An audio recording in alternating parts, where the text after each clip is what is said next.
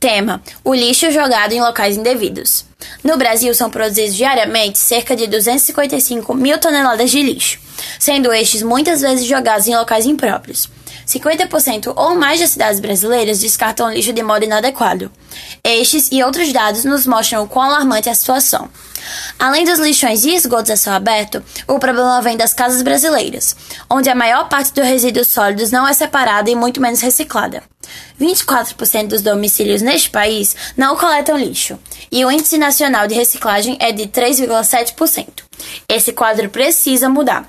Com o passar dos anos, o lixo está se acumulando, não só nos lixões, mas também nos lençóis freáticos, devido aos procedimentos inadequados.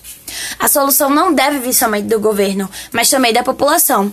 Assim como os órgãos governamentais brasileiros devem reforçar o Projeto Nacional de Resíduos Sólidos, que prevê a prevenção e a redução da geração de resíduos, tendo como proposta a prática de hábitos de consumo sustentável, a população deve se utilizar da cidadania e, no mínimo, do bom senso para contribuir com o meio ambiente, até porque somente juntos conseguiremos mudar o mundo.